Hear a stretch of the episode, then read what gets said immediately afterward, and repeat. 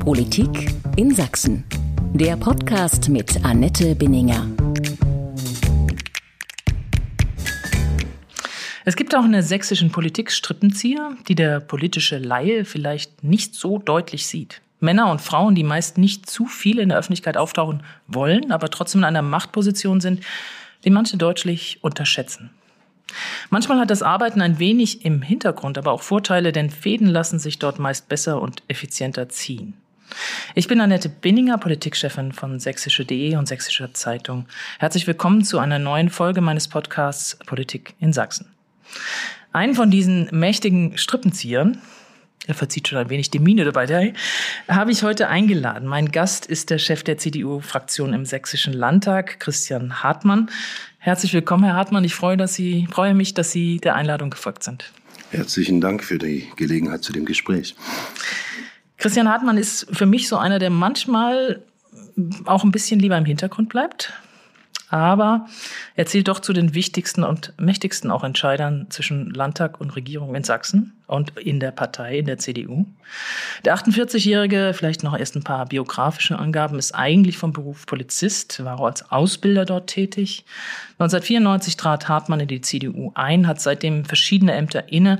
Unter anderem war er mehrere Jahre Chef der Dresdner CDU für die notwendige Bodenhaftung, so hat er es selber mal gesagt, sorgte bei ihm auch seine jahrelange Tätigkeit als Ortsvorsteher von Langebrück.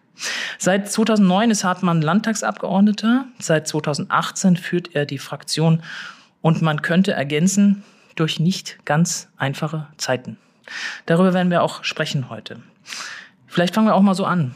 Was war für Sie die größte Herausforderung in diesen Jahren, seit Sie dieses Amt innehaben? War das, waren das die schweren Verluste der CDU bei der Landtagswahl? War das die schwierige Koalitions- und Regierungsbildung? Oder war das die Bewältigung der Corona-Pandemie? Alle Zeiten haben ihre Herausforderung. Ähm, insoweit, ähm, ja, es ist nicht leicht, eine Koalition zu bilden ähm, mit unterschiedlichen Partnern, unterschiedlicher Perspektive. Ich würde aber sagen, es waren durchaus konstruktive äh, Gespräche und Entscheidungen. Es war keine leichte Zeit, äh, die Corona-Pandemie zu bewältigen, auch in dieser Zeit die parlamentarische Arbeit zu gewährleisten. Und die größte Herausforderung ist, glaube ich, äh, eine Fraktion zu führen, ihre Interessen zu vertreten, Dienstleister an einer Fraktion zu sein äh, und das in den Einklang zu bringen. Aber im Kern, äh, im Nachhinein oder zum jetzigen Stand betrachtet, würde ich es eher als Herausforderung betrachten und habe keinen Grund zur Klage. Das heißt, so ein bisschen auch eine Fraktion äh, gilt auch so ein bisschen als Hühnerhaufen mit sehr unterschiedlichen Interessen. Sie sind da auch, wie würden Sie Ihre Rolle beschreiben? Sind Sie der Moderator? Sind Sie der Ausgleicher? Sind Sie der Anführer? Sind Sie der Sprachrohr? Also das Gleichnis mit einem Hühnerhaufen ist, glaube ich, äh, nicht treffend. Ähm, meine Fraktion besteht aus 41 direkt gewählten Abgeordneten, die auch äh, unmittelbar Regionen vertreten. Und ähm, die Interessen mitbringen, die Sichtweise der Menschen. Und Sie sind ja da ganz dicht dran. Und ähm, eine Fraktion, ähm, gerade die CDU-Fraktion, sie ist mit Abstand die größte Fraktion im Sächsischen Landtag mit 45 Abgeordneten, hat ja auch eine unheimliche Breite ähm, aus Sichtweisen, aus Perspektiven. Also wir vertreten die Sichtweise großer Städte, ländlicher Regionen. Das ist auch eine Stärke. Ähm, wir haben die Sichtweise zwischen Alt und Jung, zwischen selbstständigen äh, Studenten. Und äh, dazu kommt natürlich auch eine fachliche äh, Perspektive. Sie haben Menschen, die engagieren sich für Sozialpolitik, äh, die man, andere interessieren sich eher für Wirtschaftspolitik, Innenpolitik und äh, sie müssen diese Themen ausgleichen. Und wenn Sie die Rolle eines Fraktionsvorsitzenden versuchen zu beschreiben, und ich glaube, mehr wie ein Versuch kann es nicht sein, ist es eine dienende und führende Funktion zugleich. Und äh, diese Herausforderung müssen Sie jeden Tag bewältigen. Das heißt, Ihre Aufgabe ist ja auch dafür zu sorgen, dass es eine Mehrheitsmeinung in einer Fraktion gibt, die von allen dann auch getragen wird. Sie äh, haben den Diskurs in der Koalition. Sie äh, müssen die Interessen auch mit der Regierung besprechen. Und das ist eine dienende Funktion. Sie sind also in einer Verantwortung, auch die Interessen der Fraktion zu vertreten. Das ist eine führende Funktion, in der Sie auch Entscheidungen treffen müssen. Das müssen Sie in Einklang bringen und ähm, ich glaube, ähm, das ist auch die zentrale Aufgabe. Ähm, und am Ende ist es ja auch so, ähm, zur Demokratie gehört der Streit dazu. Ähm, und das ist nichts Schlechtes, ähm, wenn man Sach- und Beziehungsebene voneinander trennt. Und ich glaube, es ist eben auch wichtig, dass äh, man den Diskurs belebt, den Widerstreit ähm, und dann zur Lösung findet. Diener und Anführer, welche Rolle macht Ihnen mehr Freude? Beides. Gut, Sie legen sich nicht fest. In einem anderen Punkt möchte ich aber, dass Sie sich festlegen. Während wir hier heute reden, wird höchstwahrscheinlich im Bundestag eine Entscheidung so oder so fallen über das Thema Impfpflicht. Unabhängig vom Ausgang, sind Sie dafür oder dagegen? Ich äh, habe mich in der Vergangenheit, und das tue ich auch jetzt ganz klar, gegen eine Einführung der Impfpflicht äh, in der jetzigen Zeit ausgesprochen. Ich sehe dafür keine Erforderlichkeit. Ich begrüße allerdings, und das äh, gehört zur Vollständigkeit dazu, sich auf Situationen vorzubereiten. Und deswegen halte ich es äh, für durchaus sinnvoll, dem Vorschlag der CDU und CSU-Bundestagsfraktion eine Vorbereitung auch gesetzlich zu treffen für den Fall einer wieder zunehmenden pandemischen Lage, die eben drei zentrale Fragestellungen beantwortet. Erst einmal ein Impfregister, denn die Einführung einer Impfpflicht ohne Impfregister macht keinen Sinn. Das zweite äh, ist die Frage der zwingenden Erforderlichkeit wegen der Überlastung des Gesundheitssystems. Und da meine ich keine Diskussion um Inzidenzwerte, sondern eine tatsächliche Überlastung. Das dritte ist eine Wirksamkeit des Impfstoffes. Und unter der Voraussetzung ist eine Impfpflicht durchaus ein Thema, mit dem man sich dann beschäftigen muss und sich vorbereitet. Zum heutigen Zeitpunkt lehne ich sie ab und ich mache nochmal deutlich, es gibt einen Unterschied zwischen Impfpflicht und Impfzwang. Ja, wir reden über die Impfpflicht und auch im Bundestag wird über die Impfpflicht geredet und alle 16 Ministerpräsidenten und der Bundeskanzler haben sich für eine Impfpflicht vor wenigen Monaten ausgesprochen und das war ein klares, deutliches Signal, also auch der CDU-Ministerpräsident von Sachsen. Ja, das ist ja auch äh, eine durchaus legitime Sichtweise. Ähm, und ich glaube, ähm, dass man dem Thema sich auch aus unterschiedlicher äh, Perspektive nähern kann. Und wenn ich die Verantwortung aus der Regierung trage, ähm, dann kann das auch eine Position sein, die ich habe. Es ist nur nicht meine. Und das ist auch nicht schlimm. Äh, wir können auch gerne über die ganz vielen Themen reden, mit denen ich auch mit dem Ministerpräsidenten, mit der Regierung äh, einer Meinung bin. Und letztendlich gehört auch zur Wahrheit dazu, die CDU ist keine morphe Masse. Die CDU ist eine Volkspartei und ich definiere Volkspartei nicht an der Frage, wie viel Wähler wählen sie am Wahlabend, sondern welche Breite der Gesellschaft bindet sie. Und deswegen ist auch in der CDU entgegen so mancher These im Raum der Streit eine zwingende Notwendigkeit. Es hilft es überhaupt nichts, wenn wir alle mit einer Meinung äh, den Gleichklang eines Liedes singen. Das ist bei einem Chor sehr sinnvoll und sehr schön. Für den politischen Diskurs ist das höchst äh, äh sträflich und deswegen ist es auch völlig legitim und in Ordnung, unterschiedliche Perspektiven auf das Thema zu haben. Politik ist irgendwo am Ende immer ein Kompromiss. Aber es ist auch ein Signal gewesen, wenn 16 Ministerpräsidenten unisono von allen Parteien gesagt haben, wir wollen das und jetzt wenige Monate später es nicht kommt. Ähm, war denn auch für Sie die Einführung einer Pflegeimpfpflicht ein Fehler? Alles muss ich zu seiner Zeit diskutieren. Und ich äh, will vielleicht auch mal deutlich sagen, die Situation äh, im Herbst, äh, Winter äh, 2021 mit den Riesenherausforderungen, die wir insbesondere mit der Delta-Variante hatten, mit einer tatsächlich gegebenen Überlastung des Gesundheitssystems, mit all den Schwierigkeiten, ist eine andere Diskussionslage, wie wir sie heute erleben. Ähm, wenn Sie die Debatte der Corona-Pandemie an Inzidenzen diskutieren würden, müssten Sie jetzt völlig in Panik verfallen und sagen, das sind die höchsten Inzidenzwerte, die wir jemals in der Corona-Pandemie hatten. Wenn wir diese Diskussion an der Frage der Krankheitsverläufe, der Sterberaten, der Überlastung des Gesundheitssystems, und da rede ich auch tatsächlich von Überlastung und nicht Belastung. Ich weiß, was die Ärzte und Ärztinnen, die Pfleger äh, dort leisten und das ist äh, Wahnsinn und äh, verdient allen Respekt. Aber wenn ich es objektiv an diesen Kriterien festmache, ist es eine andere Situation. Aber Sie reden nur noch von der Bettenauslastung in dem Sinne. Ob die kritische Marke erreicht ist, auch hier in Sachsen oder nicht. Das ist für Sie der entscheidende Wert, weil wenn man jetzt sich Virologen anhört, äh, die sagen, jetzt bricht auf einmal alles zusammen, was eigentlich kommen sollte, auch mit der Quarantäneregel und so weiter, die dann erst abgeschafft, jetzt dann doch wieder geholt wurde, dann fragt man sich schon, die Überlastung in den Krankenhäusern ist gegeben, weil nämlich so viel Personal auch derzeit erkrankt ist. Also ich bin nicht verantwortlich äh, für die Irrung und Wirrung eines Bundesgesundheitsministers. Ähm, da muss man sich im Vorfeld überlegen, äh, worum es geht und die Argumentation äh, spricht ja auch für sich. Na, die Ländergesundheitsminister ähm, sind dem alle gefolgt.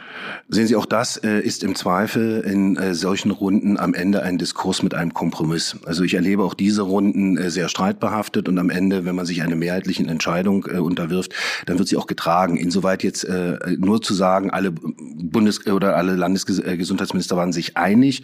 Das, glaube ich, trifft es nicht ganz, sondern man hat sich auf eine gemeinsame Position verständigt. Das ist also ein Kompromiss, der von allen getragen wird. Das ist auch in Ordnung. Wie Herr Lauterbach in der Talkshow widerrufen hat. Nochmal, ich bin nicht äh, dafür Nein, verantwortlich, dafür nicht äh, die Sachen von Herrn Lauterbach zu bewerten und zu kommentieren. Ähm, aber aus meiner Sicht, ja, ich halte den Bettenindikator für eine zentrale Fragestellung. Es, spielen aber auch andere äh, Indikatoren eine äh, Mitbewertung. Ich glaube, die Inzidenz ist es alleine nicht mehr. Und natürlich müssen wir im Blick haben, wie ist die Auslastung äh, in den Krankenhäusern, die Belastung des Personals, was ist verfügbar. Äh, und neben der erheblichen Belastung des Pflegepersonals äh, und äh, der Schwesterinnen und Schwester und der Ärzte will ich trotzdem sagen, wenn wir heute uns objektiv die Zahlen anschauen, wir stellen fest, dass bei den auf Normalstationen liegenden, also sind die Zahlen, die uns auch vorgelegt werden, 40 äh, Prozent mit Corona und nicht wegen Corona in den Krankenhäusern. Das heißt, es sind Feststellungen, die Sie beim Blinddarm und anderen Dingen auch mittreffen und das sind natürlich Belastungen. Aber ich glaube, es ist ja immer eine Abwägung. Wir reden über Einschränkungen, die auch Grundrechte tangieren und das ist kein leichtfertiges Thema. Und in einer Demokratie darf sowas nicht der Beliebigkeit unterliegen und deswegen muss es strenge Kriterien geben, an denen ich das bewerte. Deswegen sehe ich diese Punkte kritisch auch äh, die sektorale Impfpflicht, ähm, die man durchaus überlegen konnte, kam zu einem Zeitpunkt, wo wir eigentlich schon eine veränderte Lage haben. Und sie kommt vor allen Dingen in einer Art und Weise äh, mit einem Gesetzentwurf, der gut gemeint, aber gut gemeint ist am Ende nicht immer gut gemacht, mehr Fragen als Lösung aufgeworfen hat und vor allen Dingen mit einem Blick auf ein Verfahren, was dahinter liegt. Also Sie sind dagegen nach wie vor und sagen, so bald wie möglich weg mit dieser Pflegeimpfpflicht, die ja ohnehin am Ende des Jahres dann das ausläuft. Ja, das, nochmal, das ist der entscheidende Punkt. Wir haben eine sektorale Impfpflicht eingeführt. Derzeit laufen die Verfahren zur Feststellung. Ich glaube, dass engagierte Städte wie Leipzig äh, im Herbst soweit sein werden, Entscheidungen zu treffen. Das Gesetz läuft zum Jahresende aus. 90 Prozent Impfquote ähm, in Leipzig ist ein Riesenunterschied zu dem, was wir in Ostsachsen haben. Das ist unbenommen so, aber Sie werden über die Frage der Feststellungsbescheide auch so lange brauchen. Und je mehr Fallzahlen Sie haben äh, und je mehr Einzelfallentscheidungen Sie haben, umso länger wird es dauern. Und Sie werden Regionen in Sachsen haben, die die Endbescheidung noch nicht mal bis Jahresende haben. Und insoweit ist die Frage, ist das gewählte Instrument dafür sinnvoll? Ähm, ich glaube, dass es durchaus berechtigt ist, auch die Frage zu stellen, ob in Pflegeberufen Berufen äh, eine Impfpflicht zum Schutz notwendig ist. Aber auch das äh, verändert sich. In der Diskussion rede ich über die Problemlagen, die Infektionsrisiken, den Schutzparameter von Impfstoffen in der Delta-Variante und der Omikron-Variante. Wir müssen doch heute objektiv durchaus auch zur Kenntnis nehmen, dass Impfen immer noch ein Schutz ist, für sich selber und auch für andere, aber dass die Wirksamkeit dieses Impfstoffes nachgelassen hat, nämlich in der Frage, wie infektiös bin ich? Während wir früher gesagt haben, in der Delta-Variante bin ich geimpft, dann bin ich auch äh, in der Übertragung äh, geschützt. Ähm, die Risiken sind deutlich geringer, müssen wir doch jetzt anerkennen, dass in der Omikron-Variante offensichtlich das Risiko Risiko, auch als Geimpfter, als Übertragungsträger zu dienen, viel höher ist. Und deswegen glaube ich. Weil es ja auch den angepassten Impfstoff noch nicht gibt. Das ist so. Und deswegen müssen Sie immer im Gleichklang die Frage beantworten. Erforderlichkeit des Mittels und die Sinnhaftigkeit des Mittels. Und ich glaube, es ist auch eine Stärke von Politik und staatlichen und Verwaltungshandeln, durchaus einzugestehen, dass veränderte Situationen zu veränderten Entscheidungen führen. Äh, wir werden möglicherweise im Herbst auch eine veränderte Situation haben, weil ein veränderter Virus dann im Herbst noch einmal auf eine Bevölkerung trifft, die zu 30 Prozent ungefähr nicht geimpft ist. Das heißt, wir werden in Sachsen ein wesentlich höheres Risiko haben, dass es nochmal dort äh, deutlich zuschlägt als in anderen Landesteilen. Wenn man sich das anschaut in der Pflegeimpfpflicht, äh, muss ich auch nochmal sagen, das ist kein Vorwurf an Sie persönlich, aber ist das nicht das Ganze eine Farce, die man auch den, äh, wenn man jetzt sagt, man hat das zwar eingeführt, aber jetzt strecken das alle so sehr, das Verfahren, was ja auch sehr unglücklich ist, auch äh, dann hat noch das Portal zum Zählen nicht funktioniert und so weiter. Das streckt, wird alles gestreckt, dass eigentlich nach Möglichkeit bis Ende des Jahres so gut wie nichts passiert und sich nichts ändert und dann ist das Ganze wieder weg. Ist das eine Art, Politik zu machen, die Menschen überzeugt? Ich halte es erstens für keine Farce. Äh, sondern wenn ich ein Gesetz so formuliere, wie es formuliert ist. Und die Frage müssen Sie an die rot-grün-gelbe Ampel in Berlin stellen und an die Bundesregierung. Ich lade Sie dann, ein, das zu bewerten. Das ist dann, doch eine Steilvorlage. Dann, dann äh, ähm, hat das eine Wirkung, dieses Gesetz. Und dieses Gesetz sagt Anhörung, Einzelfallprüfung, Einzelentscheidung. Und das setzt im demokratischen Rechtsstaat immer noch die Anhörung, die Einzelfallbeurteilung, die Widerspruch voraus. Das sind die Verfahren, die wir haben. Im Übrigen möchte ich darauf verweisen, das ist jetzt als erstes kein politisches Verfahren, sondern ein exekutives Verfahren. Wir haben in diesem Land immer noch Gewaltenteilung. Ich sage das deswegen, weil ich immer wahrnehme, und das ist auch nicht als Klage zu verstehen, ähm, dass viele Entscheidungen, die auch Verwaltungshandeln begründen, als politisch politische Maßnahme bewertet sind, aber das muss man schon noch etwas trennen.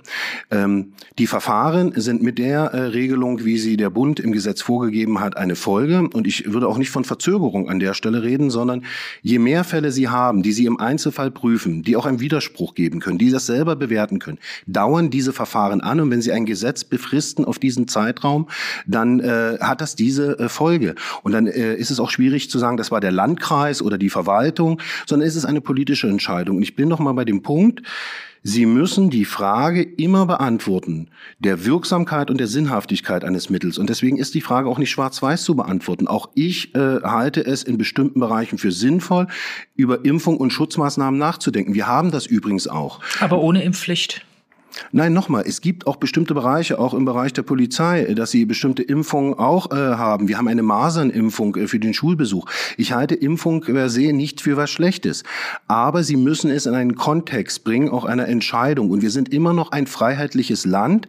Und Freiheit in Verantwortung heißt als erstes, dass jeder für sich entscheidet mit den Konsequenzen, solange er Rechte anderer nicht berührt. Und das ist in dem Punkt die entscheidende Frage. Gefährden Sie andere, sorgen Sie für eine Überlastung in der Gesellschaft und dann können Sie nicht nonchalant mit einer Entscheidung, die Sie mal getroffen haben, meinen, dass Sie sie immer durchtragen.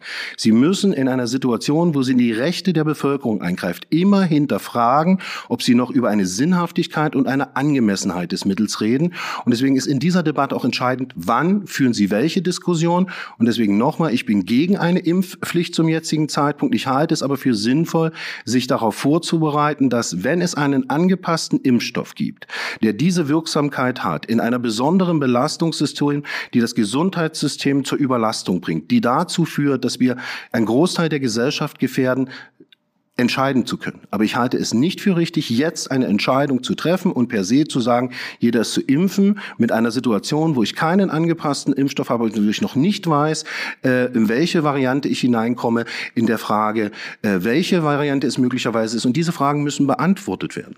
Mhm. Ich muss nochmal auf einen, einen Vorfall zurückgehen, der natürlich auch in diese Richtung geht. Äh, Sachsens Ministerpräsident Michael Kretschmer, zugleich auch CDU-Landesvorsitzender, wollte die rechtlich durchaus umstrittene Hotspot-Regel auch anwenden für den Freistaat und ihn gesamt zum Hotspot zu erklären. Sie lächeln schon ein bisschen, weil das natürlich zum ähm, ziemlichen, ich nenne es jetzt mal so, in der Öffentlichkeit einen gewissen Eklatfaktor, wobei Sie jetzt sagen werden, ja, das ist doch ganz klar, wir können unterschiedlicher Meinung sein. Kann man. Aber wenn man es in einer Partei ist und offensichtlich intern nicht ausgetragen hat, sondern in der Öffentlichkeit dann austrägt, dass man sagt, nee, Ministerpräsident, das wollen wir nicht in der Fraktion, stopp. Ist das so glücklich gewesen? Ich lächle deswegen, äh, weil man das auch einordnen muss. Erstens, wir können jetzt sehr intensiv darüber sprechen, wie wir fast 50 Corona-Schutzverordnungen gemeinsam besprochen und gemeinsam getragen haben. Mhm. Und ich finde, an der Stelle muss man das auch mal sagen, dass Michael Kretschmer einen guten Job macht. Er ist äh, der bindende äh, Faktor auch in dieser Koalition und er ist Chef einer Regierung. Und jetzt nur zu sagen, der Ministerpräsident, sondern es ist eine Diskussion und ich erinnere mich da ganz genau, äh, wie es diskutiert wird. Das war auch die großen, Gesundheitsministerin. Mit großen Bedenken ja. Auch der Grünen, die im Übrigen in der öffentlichen Wahrnehmung dieser Corona-Pandemie jetzt eher eine untergeordnete Rolle hatten, obwohl sie auch viele Akzente von Entscheidungen mitgeprägt haben, äh, bis hin zur Gesundheitsministerin. Und das ist eine Bewertung aus der Frage, wo stehen wir, auch diese Diskussion zu führen. Die Fraktion hat eine eigene Bewertung vorgenommen und wir haben deutlich gemacht, dass aus unserer Sicht äh, jetzt keine Voraussetzung für eine Hotspot-Regelung besteht, insbesondere auch, wenn wir uns das Bundesgesetz angucken. Und das hat klare Parameter. Und ich verstehe, dass auch die Regierung und der Ministerpräsident ist am Ende des Tages an der Stelle auch Reibungsfläche für die Regierung. Und deswegen äh, nochmal ganz klar, ich schätze ihn auch äh, und äh, unterstütze ihn auch. Und in vielen Fragen sind wir doch einer Meinung. Aber an der Stelle haben wir deutlich gemacht, wir sehen die Voraussetzungen für eine Hotspot-Regelung nicht. Und wie gesagt, dahinter stehen auch fast 50 Verordnungen, wo wir mit unterschiedlichen Positionen, die auch in der Fraktion sehr kritisch diskutiert wurden, diese mitgetragen haben. An der Stelle haben wir gesagt, es ist nicht so. Und das finde ich, muss man auch nicht überbewerten. Aber man muss das öffentliche Stoppschild hat natürlich schon eine sehr große Wirkung entfaltet. Ich erinnere mich an eine Schlagzeile von der Leipziger Volkszeitung, die darüber schrieb, Abfuhr für Kretschmer. Ich bin für die Schlagzeilen, äh, die Journalisten daraus formulieren, äh, nicht verantwortlich. Ähm, Aber auch für das für politische Signal, was in die Partei dadurch hineingeht. Sehen Sie, wir diskutieren äh, die Themen und ähm, aus meiner Sicht noch mal ganz klar: Es gibt viele Geschichten und ich verstehe das auch. Ähm, es ist auch relativ langweilig, wenn der Journalist äh, und die Zeitung äh, jeden Tag berichtet, große Einigkeit in der Staatsregierung, die Fraktion trägt die Entscheidung der Staatsregierung mit. Es ist hochinteressant, wenn Sie diesen Moment erleben, äh, wo es eine abweichende Positionierung gibt und ein deutliches Zeichen, dass wir es nicht mittragen. Im Übrigen möchte ich erinnern, dass meine Erklärung auch äh, ähm, zu dem Zeitpunkt kam, wo die sächsische Staatsregierung sich entschieden hat, es nicht zu tun. Ähm, da will ich jetzt auch keinen Interpretationsspielraum zulassen, sondern die Staatsregierung hat entschieden und dann hat sich auch die Fraktion äh, klar positioniert. Und natürlich hat die Fraktion deutlich gemacht, dass sie die Voraussetzungen nicht sieht und das hat sicherlich auch eine Ursache und eine Wirkung entfaltet. Aber gleichwohl noch einmal, wir sind an der Stelle auch eng abgestimmt und äh, wir haben weder in der Partei dazu einen Dissens, noch ist es eine Frage eines Spannungsverhältnisses mit Michael Kretschmer, den ich seit Jahren kenne, mit dem ich befreundet bin, äh, mit dem ich viele Gemeinsamkeiten habe. Ähm, das heißt aber nicht, äh, dass wir im Gleichklang einen Chor besingen, äh, sondern es gibt eben auch die Momente, wo es unterschiedliche Meinungen gibt. Wenn man von außen sagt, Kretschmer, Team Vorsicht, CDU-Fraktion eher Team locker machen seit einem halben Jahr, würden Sie da zustimmen oder? Nein. Natürlich nicht. Nein. Sehen Sie, das ist das ist wie alles. Äh, es gibt unterschiedliche Perspektiven und ich beklage das auch im öffentlichen Diskurs etwas. Wir verlieren zunehmend in der Gesellschaft und auch in der Betrachtung und Wahrnehmung die Fähigkeit, unterschiedliche Sichtweisen äh, zuzulassen. Und natürlich können Sie das Thema der Corona-Pandemie aus der Sicht eines Virologen beurteilen, eines Gesundheitssystems, sich die Frage beantworten, wie viele Betten haben Sie belegt, welche Gefahrenstufen stehen, wie viele Mitarbeiter haben Sie noch, was passiert dort eigentlich und was wären optimalerweise sinnvolle Maßnahmen. Und dann können Sie natürlich als Virologe auch sagen, ich empfehle Ihnen jetzt jegliche Kontakte einzustellen. Und das ist aus Sicht richtig. Deswegen würde ich gar nicht sagen, das ist falsch. Dagegen können Sie aber auch eine Perspektive aufnehmen, die heißt äh, aus Bereich eines Einzelhandels, eines Unternehmens. Wir müssen weiter produzieren, wir müssen auch dafür Sorge tragen, dass wir äh, weiter verkaufen können, dass wir das Angebot aufrechterhalten, weil wir sonst über, überhaupt nicht überleben können. Sie können das aus Sichtweise einer Schule sehen. Sie können das sogar aus dem Bildungsbereich, aus der Sichtweise eines Lehrers und eines Schülers und der Eltern unterschiedlich betrachten. Die Herausforderung von Politik ist am Ende des Tages, diese Sichtweisen auch abzugleichen und dann aus den unterschiedlichen Perspektiven auch zu sagen, und das ist jetzt die Entscheidung, die wir in Abwägung treffen. Ich bin bei dem, was ich am Anfang schon mal gesagt habe. Streit gehört dazu, nämlich die unterschiedlichen Perspektiven abzuwägen. Und dann ist höchst demokratisch, aus diesen Perspektiven eine Lösung zu arbeiten. Und die heißt zwangsläufig Kompromiss. Und das ist es am Ende des Tages. Und deswegen haben wir diese Diskussionskultur in meiner Fraktion mit 45 Abgeordneten jeden Tag. Glauben Sie doch nicht, dass mein sozialpolitischer Sprecher mit meinem wirtschaftspolitischen Sprecher in der Frage der Bewältigung dieser Corona-Pandemie in allen Fragen einer Meinung war. Das würde und trotzdem, nicht und trotzdem äh, ist es erforderlich zu sagen, abwägend, ist die Maßnahme geeignet, ist sie nicht geeignet. Und dann zum, zusammen zu entscheiden, sagen, das machen wir so. Und das gehört dazu und deswegen äh, finde ich das auch völlig in Ordnung. Mhm. Ist das schwieriger geworden, diese Prozesse transparent zu machen? Ist es schwieriger geworden? Sie sind jetzt schon sehr lange im politischen Geschäft. Klar zu sagen, wo man steht und das auch in der Öffentlichkeit zu vertreten, weil man immer Sorge hat, dass man sofort in eine bestimmte Ecke, in einer bestimmten Raumaufteilung reingejagt wird? Also ich glaube, äh, Wer mich die letzten Jahre beobachtet hat, äh, wird jetzt nicht auf die Idee kommen, dass ich jetzt wegen einer höheren Sensibilität und Vorsicht bekannt wäre. Ich neige eigentlich dazu, äh, wenn ich was zu sagen habe, äh, das dann auch so zu sagen. Insoweit, das ist aus meiner Sicht gar nicht das Problem.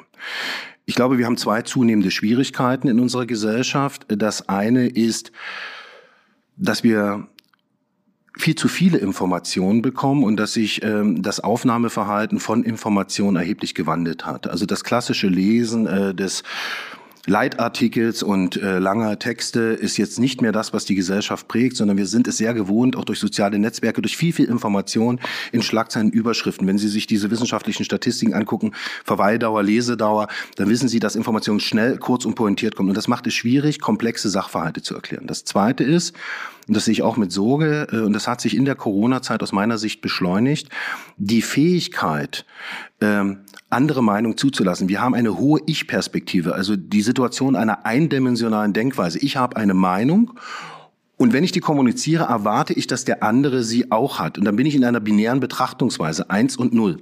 Und wir wissen alle, die Welt ist nicht schwarz und sie ist nicht weiß, sondern sie ist grau. Und deswegen ist es wichtig, dass wir eine Fähigkeit haben, uns unterschiedliche Dinge zu sagen, trotzdem uns zuzuhören und zu verstehen, dass diese Perspektive die Berechtigung hat. Ein alter und ein junger Mensch, ein Mensch aus dem ländlichen Raum, aus der Stadt werden andere Sichtweisen auf Themen haben.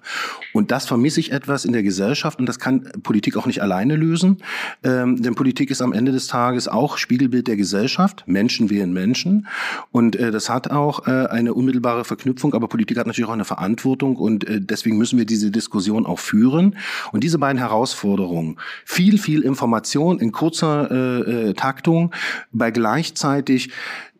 abnehmender Bereitschaft, auch Themen auszudiskutieren und auch zu akzeptieren. Viele beklagen den Verlust der Meinungsfreiheit in diesem Land. Ich befürchte gelegentlich, ist es eigentlich das Beklagen, dass andere nicht die eigene Meinung äh, übernehmen. Äh, da brauchen wir mehr Bereitschaft. Und ja, äh, letzter Punkt dazu. Natürlich hat auch die Komplexität von Sachverhalten in einer globalisierten Welt zugenommen. Wir sind Teil einer Europäischen Union. Wir sind ein föderales Land. Wir sind unheimlich stark, ob wirtschaftlich, geopolitisch in Prozesse dieser Welt eingebunden eingebunden.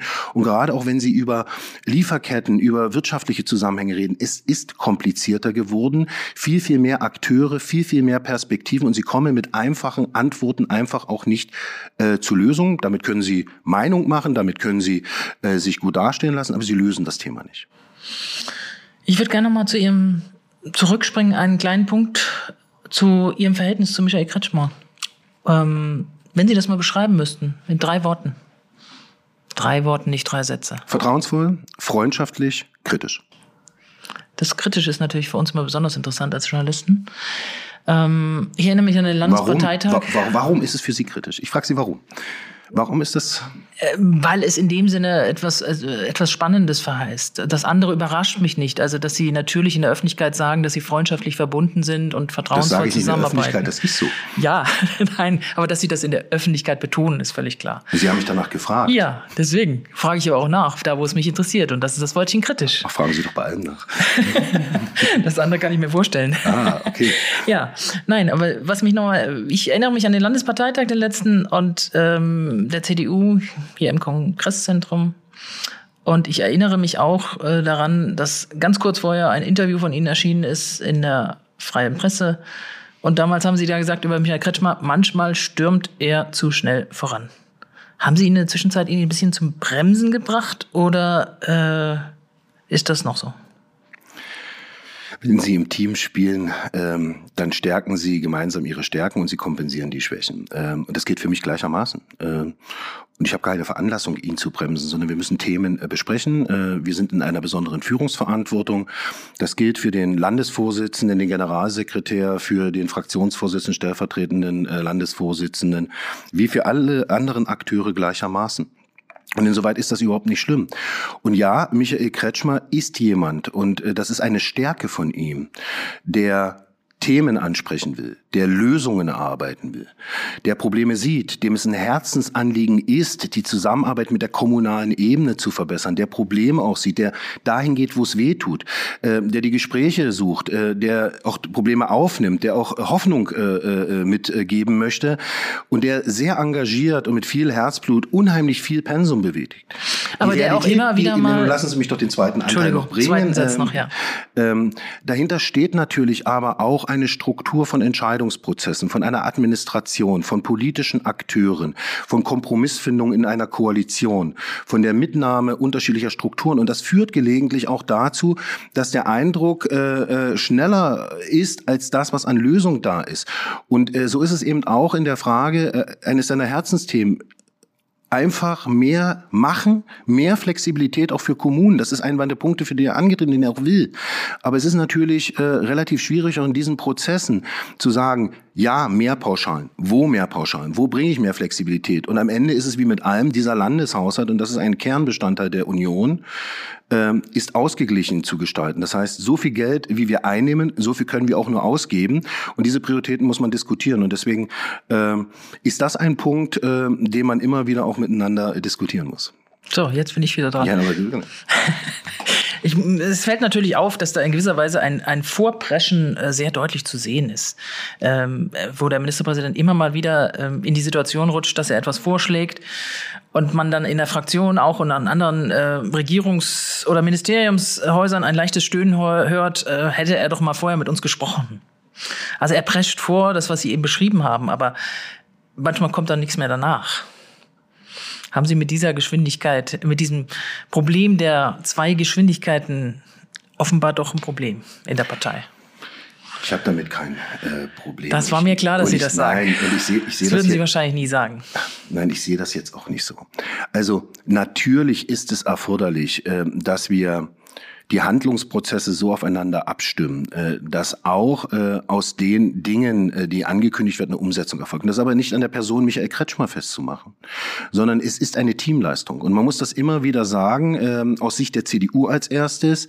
Wir haben gemeinsam entschieden, mit Michael Kretschmer als Spitzenkandidat zur Wahl anzutreten. Er hat ein gutes Wahlergebnis für die CDU erkämpft und er hat das Vertrauen, als unser Ministerpräsident in der Verantwortung zu stehen. Er ist Teil meiner Fraktion.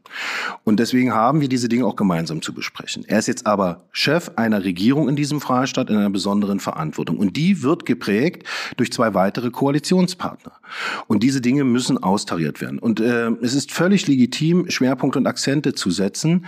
Äh, entscheidend ist, dass wir die Themen auch entsprechend zu Ende führen. Und deswegen, da arbeiten wir dran. Und ich äh, finde, in vielen, vielen Fragen gelingt uns das auch. Mit welchem Koalitionspartner regiert es sich eigentlich leichter? Mit der SPD oder den Grünen?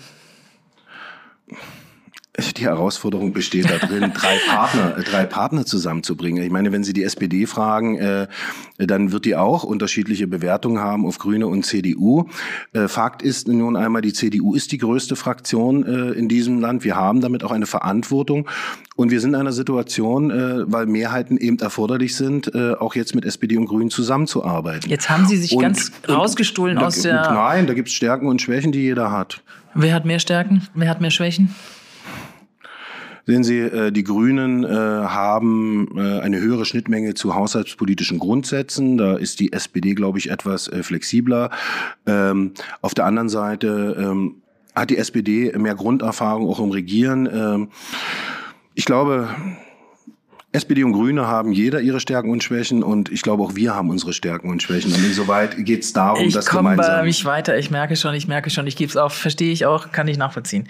Ich würde trotzdem noch mal gerne, es ist jetzt Halbzeit in den nächsten Wochen ähm, dieser, in dieser Legislaturphase. Und man kann auch sagen, jetzt ist Corona vorüber, jetzt steckt zwar noch der Ukraine-Krieg allen in den Knochen und es weiß keiner, wie es weitergeht. Aber es kommt jetzt so die nächste Hürde auf, äh, auch auf die CDU zu, auch auf die Fraktion zu. Mitte Juni werden Landräte und Oberbürgermeister, Bürgermeister gewählt in Sachsen. Man spürt die Nervosität mancher in der Partei, äh, nicht nur in der CDU, sondern überall vor Ort, vor allem auch in Ostsachsen derzeit, äh, nach unseren Beobachtungen. Wie sorgenvoll ist Ihr Blick? Welche realistischen Erwartungen haben Sie denn an die bevorstehenden Wahlen? Also, ich habe erstmal eine gewisse Ruhe. Die strahlen äh, Sie aus, ja. Ja, Sie müssen ja mit den Rahmenbedingungen arbeiten. Politik ist als erstes mal die Anerkennung der Realitäten mhm. und äh, die Lösung anstehender Herausforderungen. Kennt jeder sind, in seinem Beruf, ja. Und das sind dicke Bretter, die man bohren muss. Ähm, zur Einschätzung der Situation auch in der Halbzeitbilanz und mit Blick auf die anstehenden Wahlen, äh, vielleicht auch ein kleiner Schlenker. Es waren jetzt schwierige Zeiten. Äh, wir haben 2019 eine Wahl gehabt. Danach haben wir lange Koalitionsverhandlungen gehabt, weil diese drei Partner untereinander zu bringen eben auch seine Zeit brauchte. Wir haben uns auf einen sehr ambitionierten Koalitionsvertrag verständigt, insbesondere wenn es um die haushalterischen Herausforderungen ging. Deswegen gibt es ja auch diesen Haushaltsvorbehalt in dem Koalitionsvertrag. Und dann waren wir äh, Ende des Jahres so weit, dass wir eine Einigung hatten, den Ministerpräsidenten gewählt haben. Die Fraktion hat äh, angefangen, ihre Arbeitsfähigkeit herzustellen, Wahl der Arbeitskreise und all die Dinge. Und ab März haben wir uns mitten in der Corona-Krise, in der Pandemie wiedergefunden.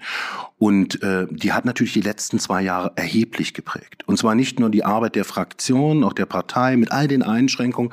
Und wenn ich in die bundespolitische Ebene gucke, mit all den Herausforderungen, Rücktritt Annegret Kramp-Karrenbauer, die ewige Frage der Schwebesituation, Situation von Parteitagen und Wahlen äh, bis hin zu der Entscheidung äh, dann Armin Laschet als Kanzlerkandidat, die alle äh, auch mit äh, zu dem Wahlergebnis äh, beigetragen haben, äh, mit dem wir jetzt umgehen müssen und die die CDU in die Opposition auf Bundesebene geführt hat.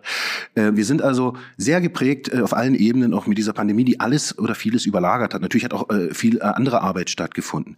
Wir haben Entscheidungen getroffen, die vor dieser Pandemie nie denkbar waren. Wenn ich nur daran äh, erinnere, Corona-Bewältigungsfonds, sechs Milliarden Kreditvolumen, von dem wir wahrscheinlich vier Milliarden jetzt ziehen werden, mit der Herausforderung, die auch zurückzuzahlen, Schwerpunktsetzung, all diesen Fragen.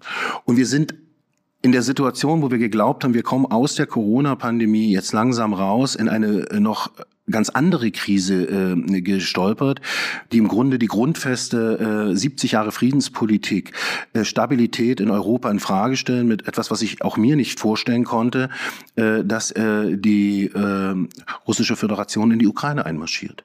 Mit all dem, was daraus jetzt folgt. Das ist einmal das furchtbare Bild des Krieges, der Flüchtlinge, aber auch das, was wirtschaftlich, was sicherheitspolitisch daraus folgt. Und wir sind damit in der nächsten Krise drin. Und ich glaube, das Entscheidende von Politik ist jetzt Stabilität ins Land zu bringen. Dafür dafür zu sorgen, und die Wohlstandsfrage ist die entscheidende Frage für unsere Gesellschaft, auch die Rahmenbedingungen so zu halten, dass wir erfolgreich in die Zukunft gehen. Es ist jetzt wenig Zeit für Experimente und Veränderungen. Wir müssen zentrale Fragen beantworten. Wir müssen darauf achten, dass die Wirtschaft handlungsfähig bleibt, sie nicht überborden mit Regeln, sondern die, die Wirtschaft braucht jetzt Rahmenbedingungen, um zu handeln mit all den Schwierigkeiten. Wir brauchen Stabilität in den sozialen Sicherungssystemen. Wir wollen den äh, Kriegsflüchtlingen helfen. Äh, wir brauchen äh, Antworten auf die Frage der Energiesicherheit, der Versorgungssicherheit. Und das sind die Schwerpunkte, um die es jetzt geht. Und das wenig Spielraum aus meiner Sicht, jetzt äh, andere Fragen anzugehen. Das gilt auch für Sachsen. Wir müssen diese Fragen jetzt beantworten. Natürlich gucken wir auch auf die Punkte im Koalitionsvertrag. Ich will das auch nicht als Ausrede verstehen. Ich zahle äh, als Fraktionsvorsitzender und da äh, zahlt auch meine Fraktion ein nur in zwei Währungen. Das ist Vertrauen und Verlässlichkeit. Das heißt, das, was vereinbart ist, ist vereinbart. Aber ich weiß auch, was vereinbart ist. Und ich gehöre nicht zu denen, die Verträge in Kleinzeilen lesen, sondern sagen, es gibt eine Vereinbarung und die ist die Grundlage für das Gespräch. Was meinen Aber, Sie jetzt zum Beispiel? Ach, da gibt's äh, viele. Welche Kröte haben Sie jetzt gerade sanft umschrieben? Ach, da gibt's viele. Ähm, insoweit, eine. insoweit, insoweit äh, um beim Thema zu bleiben, geht es einfach auch darum zu sagen, das, was im Koalitionsvertrag steht, müssen wir prüfen. Das arbeiten wir auch entsprechend ab. Äh, beispielsweise auch die Frage ist ja so ein Thema Bauordnung, äh, die wir jetzt umsetzen, die 1000 Meter Regelung äh, zum Windkraft. Wir haben das Thema äh, die Öffnung äh, der äh, gesetzlichen Krankenversicherung für Beamte. Und da finden Sie viele, viele Punkte.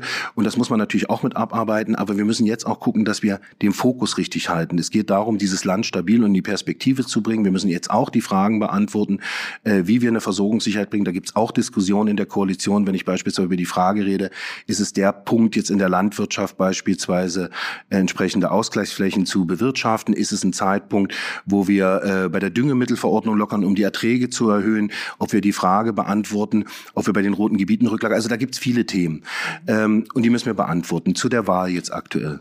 Ich glaube, die CDU ist insgesamt in einer schwierigen Situation gewesen ähm, und das ist sie noch. Ich glaube aber auch, dass Sie reden über die Bundes-CDU, nicht über die Sachsen-CDU ich glaube, oder beide. Äh, ich glaube, dass es beide auch betrifft, äh, weil auch die Situation der Bundes-CDU äh, eine Wirkung nach Sachsen erzeugt und äh, wir wissen auch alle, äh, dass äh, Menschen bei der Wahlentscheidung das Ganzheitliche sich auch angucken. Das macht es ja auch manchmal schwierig bei Lokalwahlen, weil viele, viele Entscheidungen bei einer Gemeinderatswahl auch darüber geprägt sind, wie ist die äh, Auffassung über die Partei auf Bundes- oder Landesebene. Und äh, natürlich ist es auch so, äh, dass wir auch in Sachsen Fehler äh, gemacht haben und machen. Das ist einfach so und das ist auch per se nichts Schlechtes, äh, weil äh, wer etwas tut, der ist fehleranfällig. Nur wer nichts tut, macht keine Fehler. Aber im Zweifel ist auch das ein Fehler. Welchen Fehler ähm, meinen Sie jetzt gerade? Sie, also Sie haben es angesprochen, nicht ich. Ja, ähm, wir haben Entscheidungen getroffen, beispielsweise seinerzeit äh, den Stellenabbau bei der sächsischen Polizei, den wir jetzt nachholen, oder auch die Frage, äh, auch die Frage, ähm, wie wir Lehrereinstellungen äh, gehabt haben, wo wir nacharbeiten, oder auch die Frage, äh, wie sie beispielsweise mit der Umsetzung der Funktionalreform auch im Detail umgehen. Also jetzt aber auch die Frage, wenn ich das noch anhängen darf, natürlich Sie. Windkraft und erneuerbare Energien, die jetzt gerade durch die veränderte Situation erheblich auf die Füße fällt. Ja, vorsichtig. Ähm, also Erstens, regenerative Energien sind ein Teil äh, der Lösung äh, der Energieversorgung der Zukunft. Und ich glaube, bei der Energiefrage kann man sich auch nicht so einfach machen, aber darauf kommen wir dann später. Äh, das machen wir in einem extra Podcast. Das machen wir gerne auch nochmal separat, aber da habe ich auch einen guten Fachmann, einen energiepolitischen Sprecher, der Ihnen da gerne zur Verfügung steht. Ähm, aber jetzt zurück in der Gesamteinschätzung. In dieser schwierigen Situation wird es um Stabilität gehen. Und die Partei äh, ist immer noch, und das hatte ich vorhin gesagt, Volkspartei, weil sie in allen Ebenen vernetzt ist. Wir sind durchaus noch in der Lage, Stadt-Land zu äh, bewerten, äh, auch die Herausforderungen vor Ort wahrzunehmen. Wir haben engagierte Landräte und engagierte Kandidaten, die auch für Lösungen in einer Vernetzung stehen. Und deswegen glaube ich auch mit Blick auf die Wahl, das ist kein Spaziergang, das ist eine Riesenherausforderung. Aber wir haben gute Kandidaten vor Ort. Äh, wir wollen gewinnen. Wir haben eine positive Grundstimmung. Und das ist, glaube ich, mit Friedrich Merz in der Situation für uns uns auch äh, spürbar, wo wir einfach auch ein Angebot machen und ich bin eigentlich äh, durchaus äh, froher Hoffnung, äh, dass wir auch bei den Wahlen ein ordentliches Ergebnis erreichen. Jetzt muss ich natürlich wieder den, den Essig in den Wein schütten. Das ist mein Job. Ähm, Beispiel Dresden ist jetzt für jemanden, der so wie Sie jahrelang Dresdner Kreischef war, jetzt nicht gerade erfreulich, dass man nach so vielen Jahren immer noch keinen eigenen oder diesmal überhaupt keinen eigenen Kandidaten mehr aufgestellt hat. Da können Sie nicht mit glücklich sein, dass es in der Landeshauptstadt ein Signal ins Land geht. Ähm, wir versuchen es erst gar nicht. Das ist eine Perspektive, äh, die Sie einnehmen können. Ich habe dazu eine andere Perspektive. Aber ärgern tut sie doch das. Nö. Ähm, also erstens ist es nicht so, dass die CDU nicht hätte Kandidaten haben können, sondern die zentrale Frage ist, was haben Sie für Interesse an dieser Stadt? Und äh, die Frage, äh, die sich für uns gestellt hat, als erstes äh, die Stadt und als äh, zweites auch die Partei, äh, ist die Frage, wer ist der Kandidat, der für eine bürgerliche Mehrheit und eine Bürgerpoli äh, bürgerliche Politik in Dresden stehen kann. Äh, die CDU Dresden hat äh, lange Gespräche auch mit Dirk Hilbert geführt. Man hat über Themen, über Akzente und Schwerpunkte geredet und hat hohe Schnittmengen gehabt. Und es ist ja nicht so, dass man aus einer Verzweiflungstat sich entschieden hat, Dirk Hilbert zu unterstützen, sondern man hat geprüft, ob die inhaltliche programmatischen Positionen äh, eine gute Basis dafür sein kann, mit Dirk Hilbert äh, äh, auch gemeinsam diesen Weg zu gehen und ihn zu unterstützen. Dann könnte man diese Argumentation Kontext, in einem Kontext, in einem Kontext, wo Sie natürlich die Frage beantworten müssen, welche Rahmenbedingungen und Mehrheiten haben Sie in der Stadt und wie hoch sind die Chancen und die Wahrscheinlichkeiten, ja. auch mit einer bürgerlichen Mehrheit zu gewinnen. Und deswegen war diese Entscheidung nachvollziehbar und ich trage sie mit. Sie wollten nicht unbedingt einen CDU-Kandidaten, der dann deutlich schlechter abschneidet als möglicherweise andere. Aber das müssen Sie nicht beantworten. Aber Nein, trotz das würde ich so nicht sehen, sondern die Frage ist, ob Sie das bürgerliche Lager in den Stimmen äh, spalten, äh, um dann im zweiten Wahlgang eh eine Entscheidung zu treffen. Und die Frage, welche Erfolgsaussichten hat wer und ist es sinnvoller, geschlossen diesen Weg zu gehen? Das ist etwas völlig anderes, wie aus der Verzweiflung heraus zu sagen, ich kann nicht anders. Das war eine kluge Entscheidung, die gut abgewogen ist und die natürlich auch dazu führt, dass relativ klar ist, dass es eine bürgerliche Geschlossenheit mit FDP, mit CDU CDU äh, in dieser Stadt gibt. Und es ist natürlich auch eine Geschichte, die sich nicht äh, beendet an einer Oberbürgermeisterwahl, sondern damit ist im Grunde auch ein Ziel beschrieben und dem hat sich der Kilbert auch angeschlossen, gemeinsam einen Weg zu gehen, der auch heißt, eine bürgerliche Mehrheit im Stadtrat 2024 zu erreichen. Und ich finde, das ist ein guter Weg. Ich lasse sie trotzdem da nicht so raus. Kann ich nicht. Sie haben mich ja noch nicht mal an der Leine. Ich laufe hier immer noch rum. das, das kann man so und so interpretieren. Es ist keine Frage, dass natürlich eine Signalwirkung auch davon ausgeht, wenn man in einer Landeshauptstadt keinen eigenen Kandidaten aufstellt.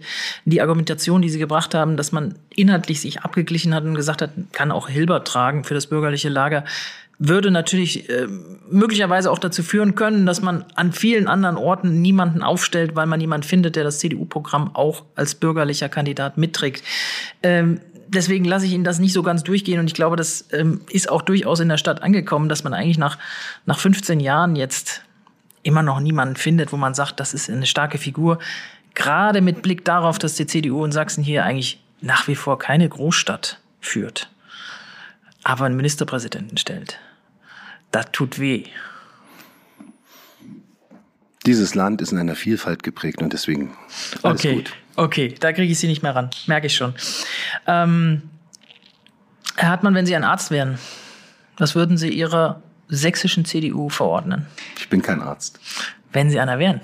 Ich bin kein Arzt. Ich weiß. Versuchen ja. Sie sich, Sie haben vorhin gesagt, Sie müssten sich mehr Einfühlungsvermögen auch in ja, aber andere Sie, Positionen und Meinungen. Sehen Sie, gucken Sie, wenn ich einen äh, Defekt am Auto habe, repariere ich es auch nicht selber, mhm. sondern lasse es die Profis machen. Mhm. Insoweit ähm, glaube ich, äh, dass es gut beraten ist, dass jeder das tut, was er kann. Insoweit ist das Gleichnis eines Arztes nicht gut.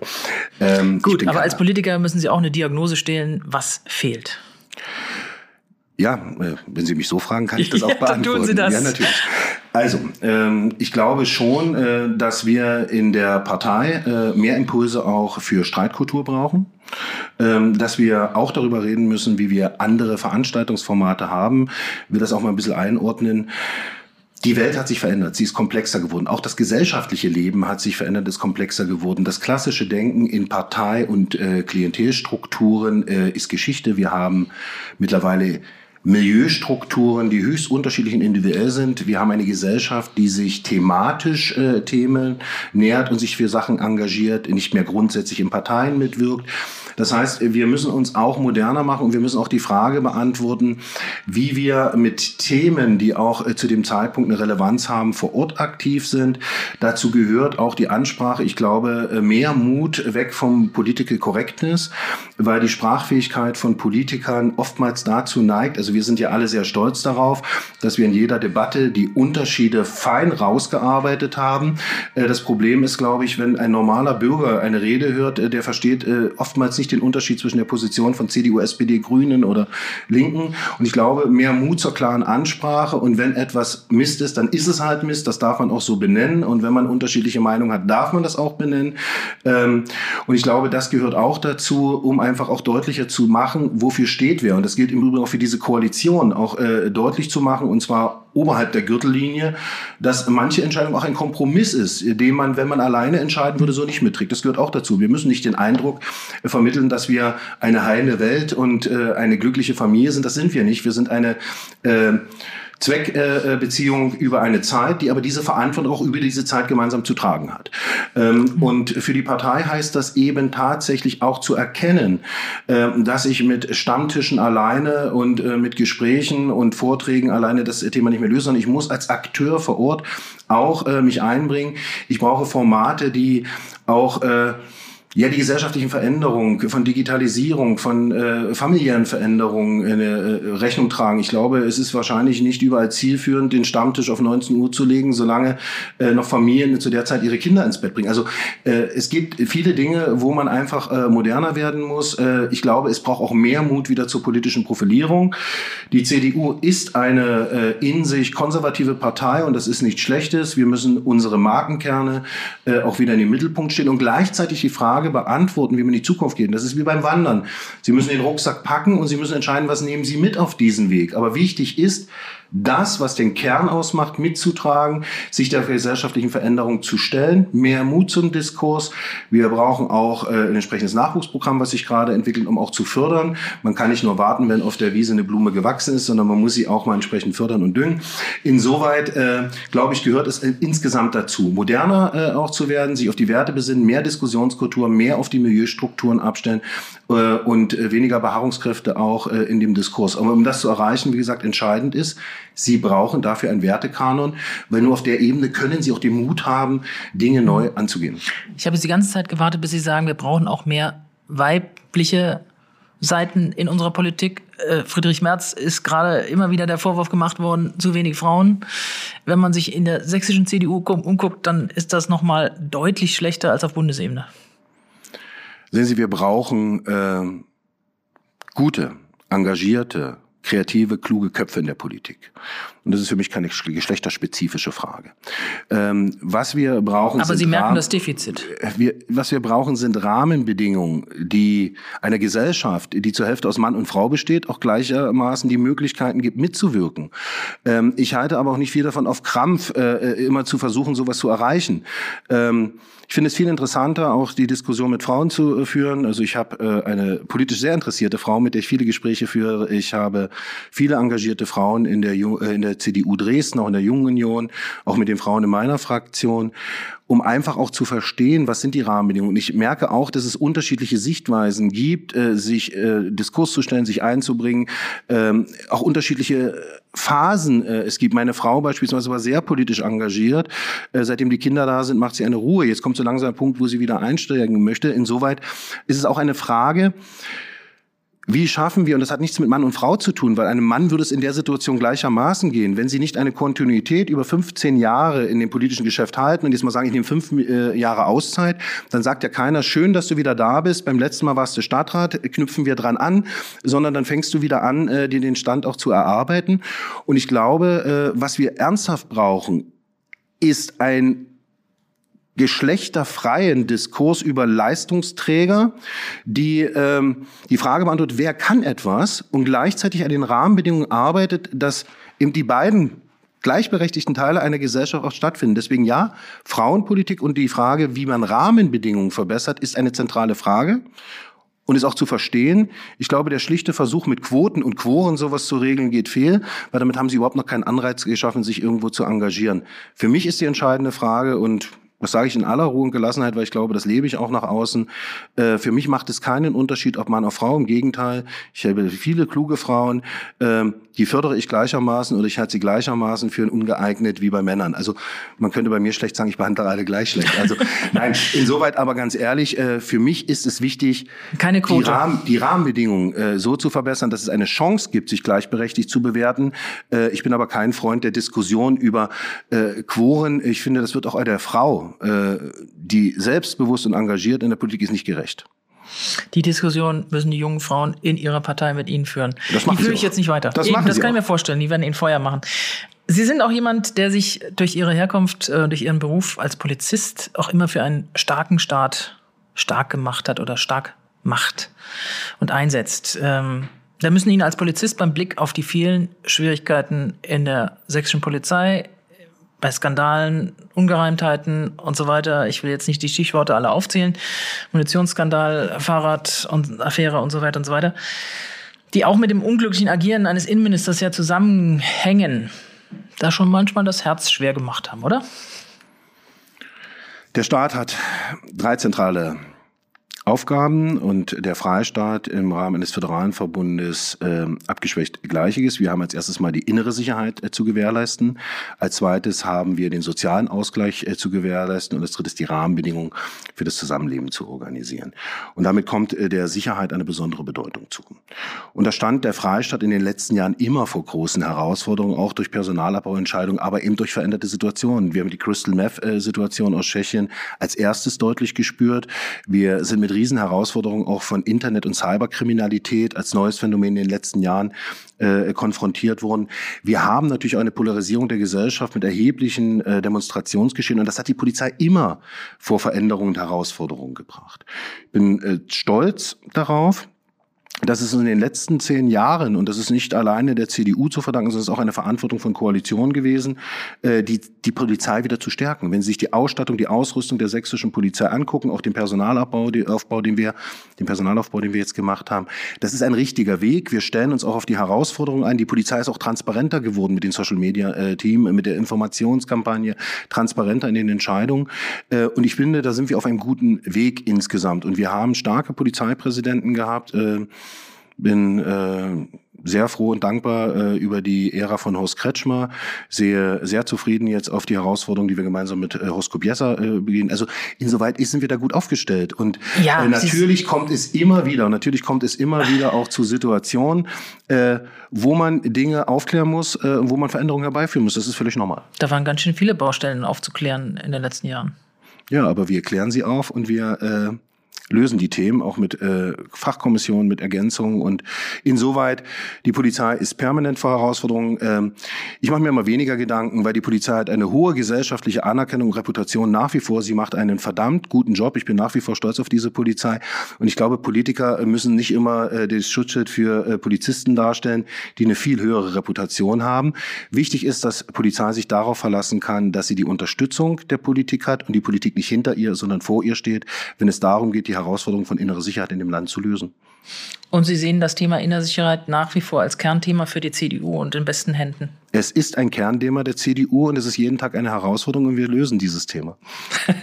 Das Stichwort Herausforderung kam sehr oft. Aber gut, ich lasse das mal alles so eine stehen. Herausforderung. Eben, das ganze Wenn Leben Sie, ist eine Ja, Herausforderung. Sie, wir, sind, wir sind eben nicht in einer Zeit, wo Sie in einer ewigen Kontinuität laufen, sondern diese Gesellschaft, die Rahmenbedingungen verändern sich permanent. Die Schlagzahl nimmt signifikant ab. Wir sind nicht mehr in einer Ära, äh, die mein Großvater, mein Vater und mich verbunden hat. Wir haben über 20 Jahre Karl-May-Filme, Karl-May-Bücher, nicht Karl-Marx-Bücher äh, äh, und Jules Verne gelesen. Heute kann damit keiner mehr was anfangen. Die Schlagzahl, die gesellschaftliche Bindungskräfte verändern sich und natürlich muss man sich darauf permanent anstellen. Und das heißt auch für die innere Sicherheit permanente Veränderung. Das sind heute Phänomenbereiche, von denen hatten wir vor zehn Jahren noch gar keine Ahnung, dass wir so mit ihnen konfrontiert werden. Ich halte mal fest, ich kann mir sehr gut vorstellen, dass Sie in den letzten ein, zwei Jahren immer wieder, wenn da was mit der Polizei war, ziemlich sauer auf den Tisch gehauen haben. Wie kann das schon wieder sein? Wie kann das schon wieder sein? Aber ich verstehe es, dass sie das natürlich in der Öffentlichkeit nicht unbedingt austragen wollen. Ich bin oftmals fröhlich, bin ein natürlich fröhlicher Mensch. Ich äh, bin vor allen Dingen oftmals sachlich. Und wenn ich sauer werde, ist das nicht auf Themen der inneren Sicherheit und der Polizei beschränkt. Aber dann wird's laut, oder? Also ja, auch das ist möglich, äh, aber äh, es gehört schon einiges dazu, äh, das zu erreichen. Okay. Ich gehe noch zu einem anderen Thema. Ähm, Stichwort Ukraine. Äh, der Angriff Russlands auf äh, das Land, auf den souveränen Staat. Auf ihrer Homepage habe ich gefunden, da steht noch immer, dass sich Sachsen dafür einsetzen soll, dass der Bund sich gegen Russlands Sanktionen ausspricht. Jetzt kann ich sagen, okay, das ist jetzt natürlich überholt und so weiter und so weiter. Äh, durch das, was jetzt in den letzten Wochen war, dass diese unfaire äh, Sache will ich jetzt nicht machen. Aber die Frage ist ja, schon nach 2014 hatten wir eine veränderte Situation durch die Annexion der Krim. Ähm, halten Sie äh, das nach wie vor, diese Forderungen, diese Sanktionen waren, ähm, haben nichts gebracht und so weiter, für richtig? Und hat nicht dieses Verhalten auch dazu geführt, dass Putin ermutigt wurde, das zu machen, was er jetzt gemacht hat? Also zu Ihrer ersten Feststellung und Frage. Ähm, das habe ich geäußert. Und äh, ich finde. Das war Position der CDU-Landtagsfraktion. Und ich finde, es gehört jetzt dazu, auch nicht verschämt, alte Positionen zu löschen. Deswegen gibt es mhm. auch auf meinen Internetseiten keine Bereinigung. Nein, weil ich alles das, hat zu dem das Zeitpunkt. Das habe ich wohltuend in, äh, wirklich gesehen. Das ja, muss ich anerkennen weil sagen. Ich finde, ich finde, äh, wenn Sie etwas einschätzen und es zu der Zeit entschieden haben, dann müssen Sie sich auch dazu bekennen und dann können Sie erklären, warum es sich geändert hat. Und ich finde, es ist äh, falsch, jetzt einfach verschämt Beiträge zu löschen. Zum Zweiten. Ähm, Ihre Frage reiht ja ein in eine, in eine sehr umfängliche Fragestellung, der sich jeder deutsche Spitzenpolitiker und äh, die, die sich dafür halten und auch kleine Landespolitiker mittlerweile gefallen müssen. Äh, und zwar zu Recht. Ähm, glaube, dass ich glaube, jeder muss sich das fragen. Wir haben alle in diesem Land oder eine große Mehrheit in diesem Land. Ich kenne eigentlich wenig Spitzenpolitiker zumindest äh, aus den etablierten Parteien, äh, die äh, da eine andere Position hatten, die sich nicht vorstellen konnten. Und ich gehöre dazu, was äh, im Grunde äh, da vor knapp sechs Wochen passiert ist. Und dass äh, Russland in die Ukraine einmarschiert und dass wir in eine Situation kommen, äh, dass Städte, Dörfer angegriffen werden, mit Artillerie beschossen, dass Soldaten äh, zumindest äh, billigend in Kauf nehmen, dass äh, zivile Menschen, Kinder sterben, dass ein Land äh, zerstört wird. Äh, das ist eine Unvorstellbarkeit. Und das sind Kriegsverbrechen, das muss man ganz klar benennen. Und äh, ich habe da auch eine maßlose Wut und Enttäuschung über das, was da passiert ist, weil ich auch immer darauf gesetzt habe und das im Grundsatz für richtig halte, dass wir in Europa eine Dialogfähigkeit äh, brauchen, auch mit Russland und insbesondere auch mit Russland. Und dass dazu natürlich auch der wirtschaftliche Austausch gehört. Ähm, das, was wir jetzt erleben, stellt das in Frage. Und wir müssen jetzt auch vorsichtig sein, voreilig äh, äh dort äh, für die Perspektive Fragen zu beantworten. Aber jetzt heißt es ganz klar, hier ist völkerrechtlich äh, eine rote Linie überschritten worden, die keiner, keiner äh, in einer demokratisch verfassten Europäischen Union akzeptieren kann und darf. Das Aber die war 2014 auch schon überschritten. Sehen Sie, äh, die Krim-Frage, ähm, und ich bin kein Außenpolitiker und jetzt auch kein Bundespolitiker, aber ich glaube, dass man zu unterschiedlichen Punkten auch unterschiedliche Bewertungen haben kann. Und es war vielleicht, oder es ist aus heutiger Sicht äh, anders zu beurteilen gewesen als aus damaliger Sicht. Äh, und vielleicht hat man auch an verschiedenen Stellen zu viel Verständnis gehabt für Dinge. Wir sind aber mit einer Bewertung, und das werfe ich mittlerweile gar keinem vor, ich halte jetzt auch nicht viel davon zu sagen, ha, der hat das damals und der da, sondern wir haben und ich glaube, da ist es auch klug, wenn sich alle Beteiligten und alle Seiten etwas mäßigen, äh, das gilt auch für das Ausland, äh, zu beurteilen, dass das, was da mit dem Einmarsch passiert ist, eine grundsätzliche Zäsur ist. Und auch äh, alles beendet, was vorher an Sichtweisen und Perspektiven war, weil das ist ein Schritt, der in Europa nicht zu akzeptieren ist. Und der auch alles das verlässt. Und deswegen halte ich es auch für konsequent und richtig, jetzt mit den entsprechenden Sanktionen zu reagieren und das, was möglich ist und auch äh, völkerrechtlich geboten ist äh, und für uns tragbar ist, gemeinsam in der Europäischen Union mit den Partnern zu entscheiden, auch mit der NATO, äh, und dafür Sorge zu tragen, dass dieser Krieg möglichst schnell endet. Sind ich, Sie für das Öl- und Gasembargo sofort?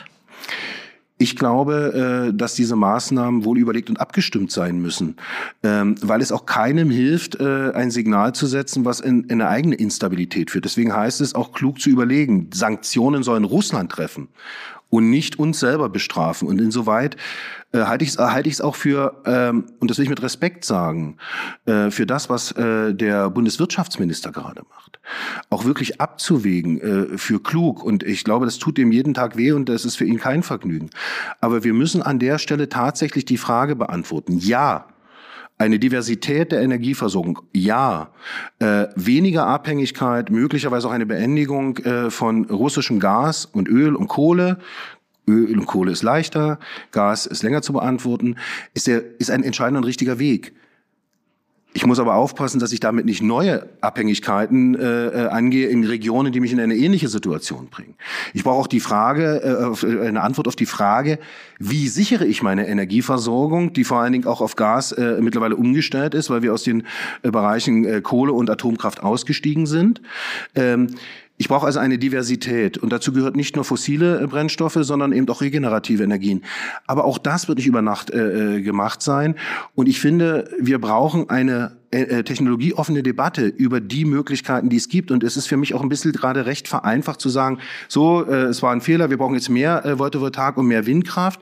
Ich will nur daran erinnern, wir haben eine erhebliche Grundlast in diesem Land zu äh, bewerkstelligen, bei gleichzeitig steigendem Energiebedarf, weil E-Mobilität wird nicht dazu führen, dass ich weniger Energie brauche.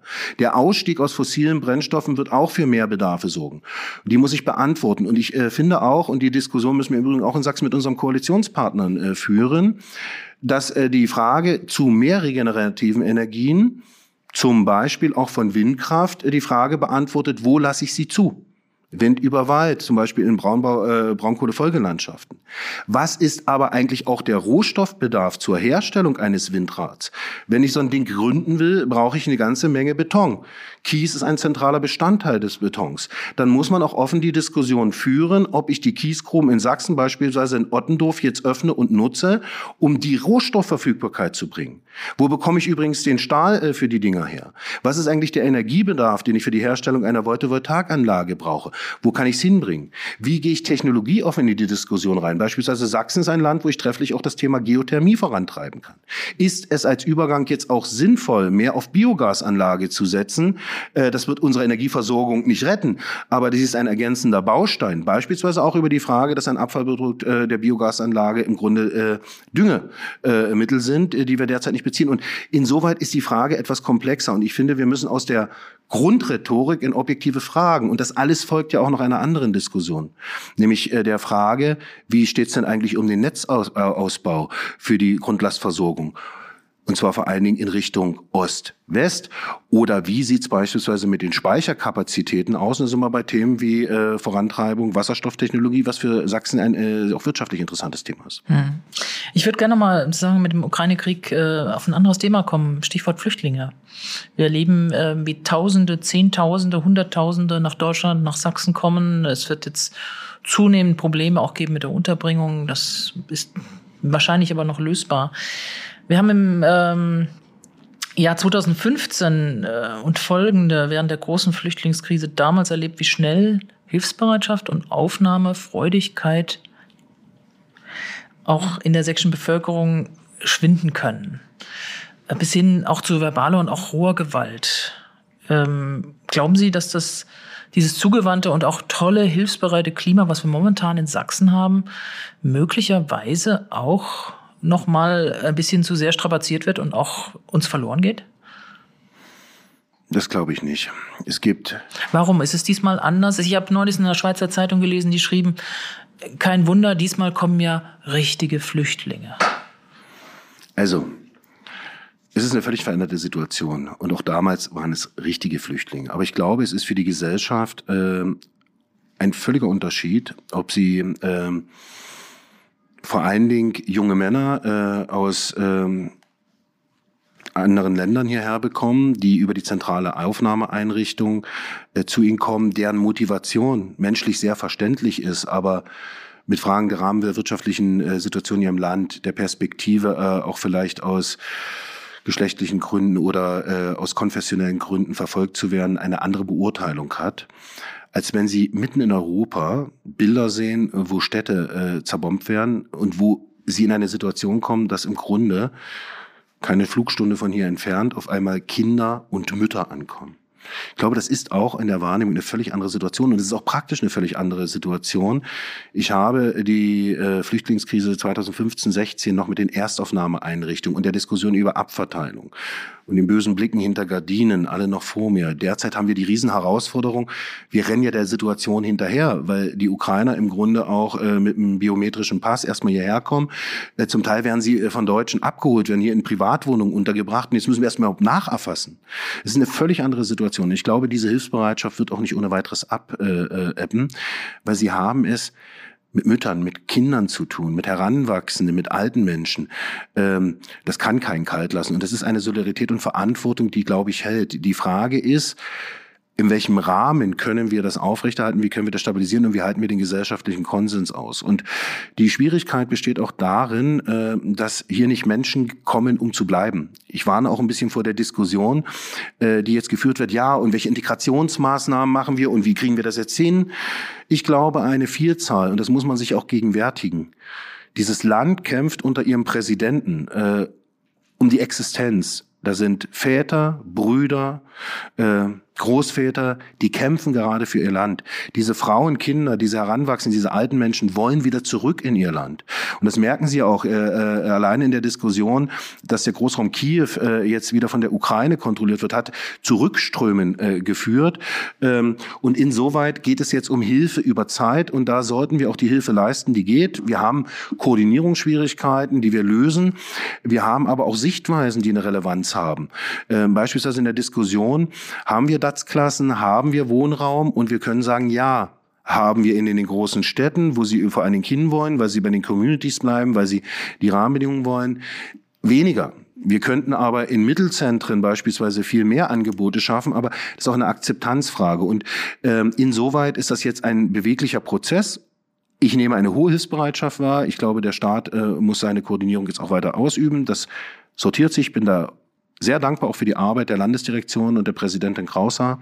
Ähm, das ist eine super Arbeit und ich glaube, das hält an. Was wir aber äh, für uns äh, mitnehmen müssen, ist, das ist eine Hilfe auf Zeit und viele werden, sobald sie können, auch wieder zurückgehen. Und Sie erleben es auch in der Diskussion über die Frage Zugang zu Schulen. Das sollten wir ermöglichen. Klar, aber Sie erleben auch einen ganzen Teil, äh, die sagen, wir wollen gar nicht in die deutschen Schulen, sondern wir wollen die Möglichkeiten haben, durch uns, mit uns äh, auch digital beschult zu werden. Und das muss man jetzt respektieren. Hier geht es um humanitäre Hilfe.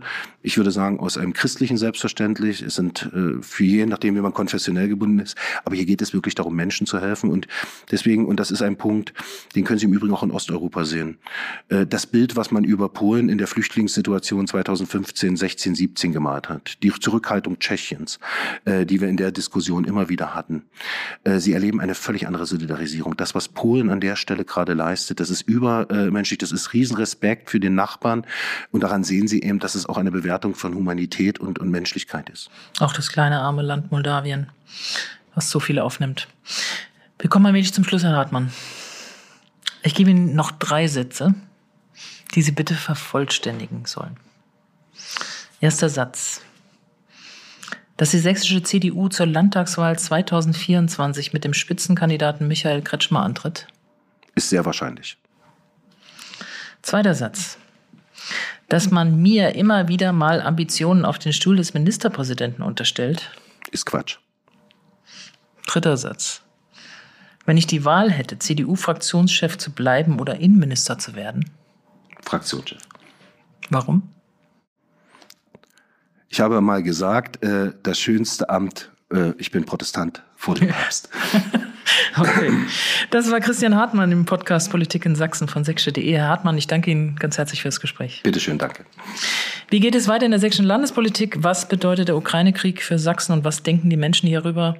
Dazu empfehle ich Ihnen auch unseren täglichen kostenlosen Newsletter Politik in Sachsen. Darin finden Sie jeden Morgen ab 5 Uhr alle wichtigen Infos aus und über Sachsen. Bleiben Sie gut informiert und vor allen Dingen bleiben Sie gesund. Wir hören uns wieder. Bis dahin herzlichst. Annette Binninger.